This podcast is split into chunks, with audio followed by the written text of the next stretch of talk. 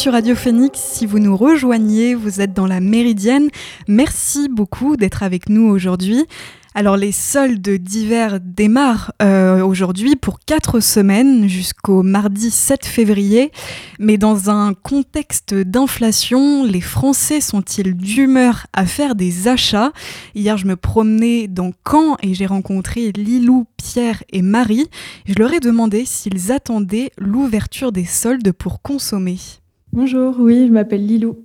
Alors euh, oui, pour euh, certains, certaines choses, les vêtements euh, notamment, mais j'attends pas forcément le premier jour parce que c'est là où il n'y a pas forcément les réductions les plus avantageuses. Donc j'attends euh, la fin, euh, les dernières semaines. Alors il y a des choses que je peux acheter euh, en temps normal pendant la, période sans solde, mais pour certaines choses où je sais que ce sera en réduction, c'est forcément plus avantageux. Du coup, étant en fin d'études, début de contrat, j'attends cette période pour pouvoir acheter des, des affaires, des choses comme ça. Bonjour, moi je m'appelle Pierre. Euh, je suis un homme, je pense, et les magasins sont pas euh, ma préoccupation principale. Mais je pense que ma copine va me le rappeler euh, ce soir. je m'appelle Marie. Non, parce que même quand c'est les soldes, j'ai tendance à acheter ce qui est pas soldé. Donc non, pas vraiment. J'ai voulu savoir aussi s'il comptait privilégier les commerces scannés ou au contraire aller plutôt sur Internet. Alors, je pense que dans un premier temps, je vais regarder sur Internet euh, les choses qui m'intéresseraient et aller voir en magasin euh, si elles y sont pour pouvoir essayer. Et ayant été déçue euh, à Noël de mes achats en ligne, je pense que ça pèse dans la balance pour aller en magasin et acheter en solde en magasin. Ah, je suis un consommateur 100% magasin, j'aime pas du tout le web et ça que je préfère essayer, donc magasin 100%. Non, j'essaye de quand même aller dans des petites boutiques, des trucs, euh, des trucs du coin, mais euh, je fais un peu, un peu les deux. Et je leur ai demandé s'ils avaient aussi un budget serré pour ces soldes, ou au contraire, est-ce que cette période est l'occasion de profiter davantage? Euh, bah, après la période des fêtes, c'est toujours un peu plus compliqué, mais j'ai mis un petit peu d'argent de côté, du coup, on va dire budget serré sans être vraiment trop serré. Mais oui, je vais mettre une limite quand même euh, à pas dépasser. Euh, mon problème quand je fais les soldes, c'est que les articles qui m'intéressent sont pas soldés principalement. Donc mon budget il explose à chaque fois, mais euh, c'est toujours sympa. Du coup, vu que je les fais pas trop, j'ai pas vraiment de budget déterminé pour ça. J'étale sur l'année, c'est plus simple comme ça. J'ai eu l'occasion de rencontrer Anna qui nous donne son avis sur les soldes en tant qu'auto-entrepreneuse dans la vente de vêtements, mais aussi en tant que consommatrice. Je m'appelle Anna.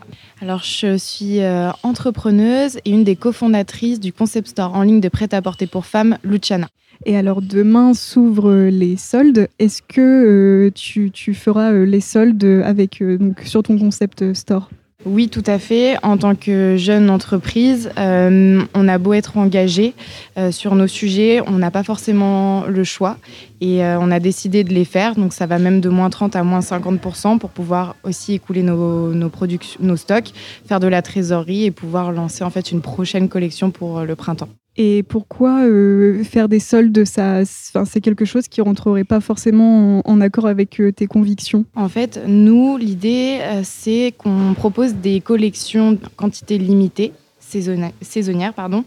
Et euh, on veut éviter de faire de la surconsommation. C'est des produits de qualité, intergénérationnels, intemporels. Et l'idée, c'est vraiment d'investir dans des pièces qu'on va garder, qu'on va se partager. Par exemple, on a un gilet, j'ai autant ma sœur qui le porte que ma grand-mère, et la façon dont elles vont le porter va faire que finalement ce produit peut euh, aller euh, à toute génération. Et aujourd'hui, on veut vraiment proposer des modes de consommation plus sobres. Et c'est vrai que le fait de pousser enfin, les soldes clairement poussent à la consommation et c'est clairement pas le message qu'on a envie de faire passer euh, au travers de, l'entreprise. Malheureusement, euh, pour pouvoir générer de la trésorerie, on a besoin de pouvoir avoir ce type d'opération. Et donc, euh, toi, en tant que consommatrice, les soldes, ce n'est pas quelque chose que tu feras demain, par exemple? Ah non, d'un point de vue personnel, par contre, je ne fais pas les soldes puisque justement j'essaie d'avoir un mode de vie euh, plus sobre. Donc euh, j'ai pas pour habitude d'aller acheter au moment des soldes. Alors les soldes ont-elles toujours un sens aujourd'hui alors que les modes de consommation changent, les ventes privées se généralisent et les promotions se succèdent? On fait le point avec les commerçants Axel et Corinne que j'ai rencontrés hier après-midi dans le centre-ville de Caen. Moi, c'est Axel. Je suis gérant de la boutique Remi, qui se trouve à Caen, rue Froide. Bonjour, je m'appelle Corinne et je suis la gérante de la boîte à coco. Avec le contexte économique actuel, les fêtes de fin d'année ont été particulières. Malgré l'amélioration du contexte sanitaire, quel bilan tirez-vous des fêtes de fin d'année? Euh, Donc un bilan plutôt positif. Euh, c'est vrai que nous, euh, la fin de l'année, pour nous, elle était plutôt... je crois qu'on a même augmenté notre chiffre d'affaires. Donc sur le, le, mois de décembre, en tout cas, c'était très, très correct. Pour le moment, je peux tirer un premier bilan qui est plutôt positif et est-ce que les consommateurs, du coup, étaient plutôt dans un état d'esprit de se faire plaisir pour les fêtes ou au contraire, ils ont fait vraiment attention euh, à leur budget? Euh, C'était un peu, euh, un peu mitigé. Voilà. Je pense qu'ils ont fait attention à leur budget. Le panier moyen cette année était un petit peu inférieur à celui des autres années. Les Français font actuellement face à la hausse des prix. Malgré tout, les soldes commencent demain. Comment vous envisagez cette période? Est-ce que les soldes pour vous seront un bon moyen euh, d'attirer les consommateurs?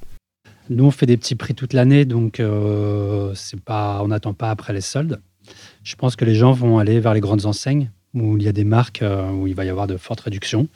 Et puis après, ils viendront chez nous, euh, dans les petites boutiques indépendantes. Les soldes ne sont pas un moyen d'attirer les consommateurs, les soldes sont un moyen d'écouler notre stock qui nous est resté sur les bras. Je trouve qu'elles arrivent un peu trop tôt en début de saison. On n'est même pas la première semaine de janvier, les fêtes viennent de se terminer. Je pense que c'est pas normal de les faire maintenant. Et les soldes, ça se passe aussi sur Internet. Est-ce que vous notez tout de même un changement dans la façon de consommer des clients, une prise de conscience de consommer plus localement? Hmm, Pas vraiment. Je pense que les, gens euh, aiment consommer sur Internet, mais on retrouve quand même des gens qui viennent, euh, qui viennent euh, dépenser en boutique. Pour ma part, les ventes sur Internet n'intéressent pas spécialement les clientes qui viennent chez moi, parce qu'elles recherchent plus de l'originalité, il m'arrive d'envoyer quelques colis, mais ce n'est pas le, cœur de mon affaire. Je ne dis pas que je suis contre Internet, mais je suis seule à gérer cette boutique. Et pour bien gérer un site Internet, il faut au moins une personne euh, à plein temps. Pour avoir un site qui fonctionne et qui soit rentable, ce qui n'est pas mon cas. Alors j'ai rencontré d'autres commerçants qui m'ont dit que les soldes, c'était toute l'année finalement, il y avait des, ventes privées, des choses comme ça. Est-ce que c'est votre cas aussi? Ce n'est absolument pas mon cas ici parce que je ne pratique pas de, dumping sur les prix. J'essaye toujours de faire le prix le plus normal possible. J'ai beaucoup de Made in France. Euh, et quand je solde, c'est vraiment parce qu'il me reste du stock et que j'ai besoin de trésorerie. Ce n'est pas du tout un espèce de montage comme on peut voir euh, sur des grandes chaînes qui, qui montent excessivement les prix ou qui gardent des stocks plus d'un mois euh, de côté et les ressortent. Euh, la crise énergétique en France frappe de plein fouet les commerçants. On a beaucoup entendu parler, euh, par exemple, des boulangers. Est-ce que vous aussi, vous êtes concerné par cette augmentation?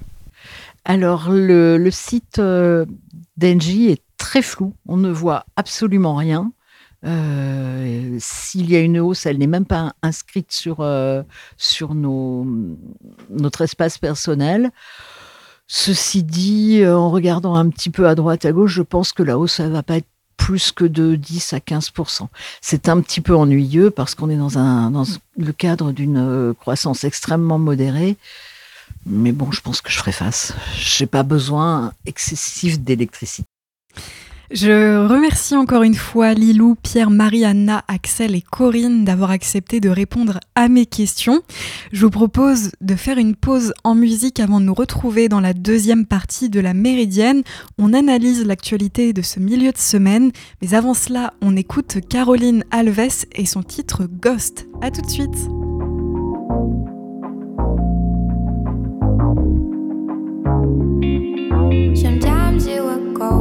You confuse.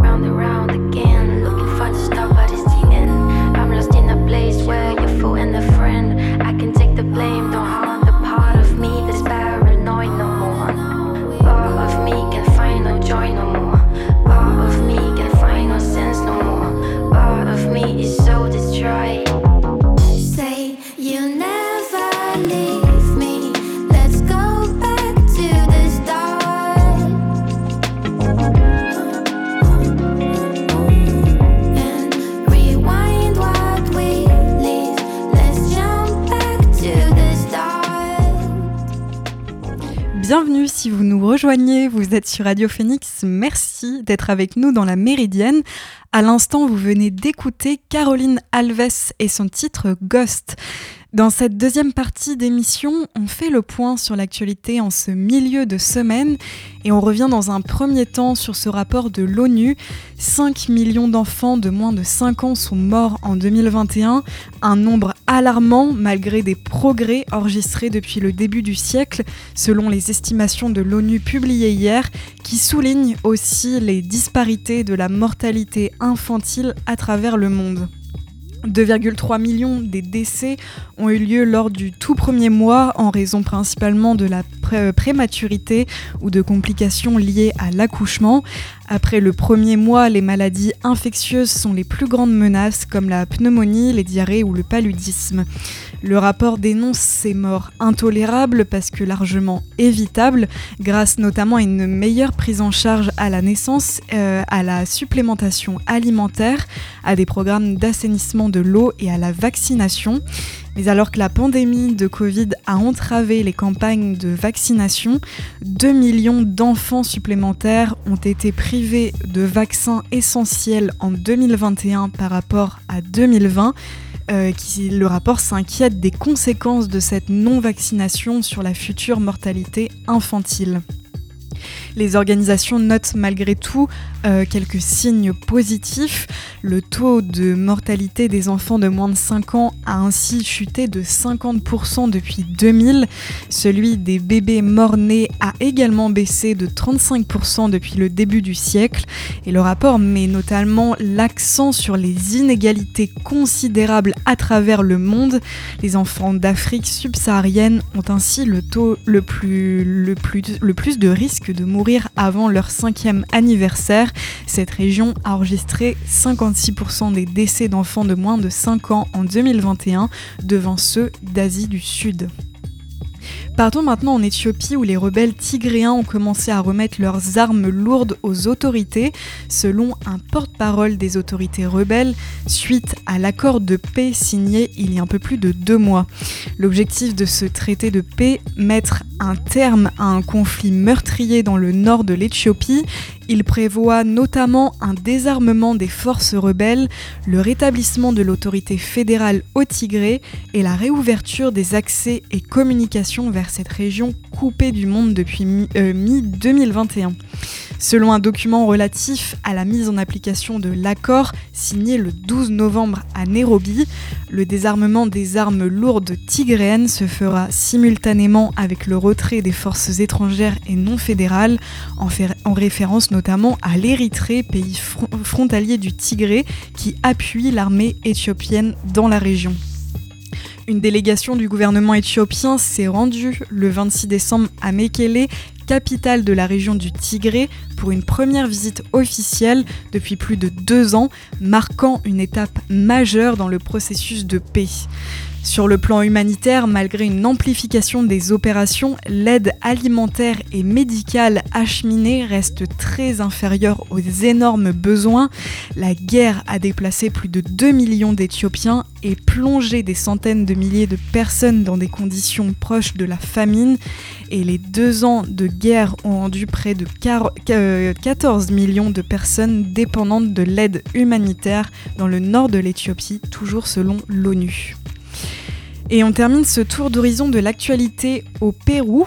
Euh, le parquet péruvien a annoncé hier une enquête pour génocide contre la présidente du pays, Dina Boluarte, et plusieurs hauts responsables pour leur rôle dans la répression des manifestations antigouvernementales qui ont fait 40 morts depuis décembre. De son côté, le gouvernement a décrété un couvre-feu de trois jours dans la région de Puno, épicentre des protestations, L'enquête vise également l'ex-président du Conseil des ministres Pedro Angulo et l'ex-ministre de l'Intérieur César Cervantes qui ont fait partie du gouvernement de Dina Boluarte du 7 au 21 décembre. Au moins 40 personnes sont mortes et plus de 600 ont été blessées dans les manifestations qui ont suivi la destitution et l'arrestation le 7 décembre du président de gauche Pedro Castillo, accusé de tentative de coup d'État pour avoir voulu dissoudre le Parlement qui s'apprêtait à le chasser du pouvoir. Les manifestants réclament entre autres le départ de Dina Boluarte qui a succédé à Pedro Castillo et la tenue immédiate d'élections anticipées déjà avancées de 2026 à avril 2024. Le Pérou doit recevoir aujourd'hui une mission de la Commission interaméricaine des droits de l'homme dépêchée dans le pays pour enquêter sur les manifestations et la réponse des forces de l'ordre. Dina Boluarte est la sixième personne à occuper la présidence en cinq ans dans un pays qui connaît une crise politique permanente émaillée de soupçons de corruption. Vous écoutez La Méridienne sur Radio Phoenix. Je vous propose de faire une pause en musique avant de nous retrouver dans la dernière partie de la Méridienne. On sera avec Diane comme chaque mercredi pour sa chronique Histoire. Cette semaine, elle nous parlera du jour où le roi a tenté de quitter Paris pendant la Révolution française. Et j'ai bien dit tenter parce que c'est ce qu'on verra avec elle juste après Concordorski et son titre Intercité. A tout de suite.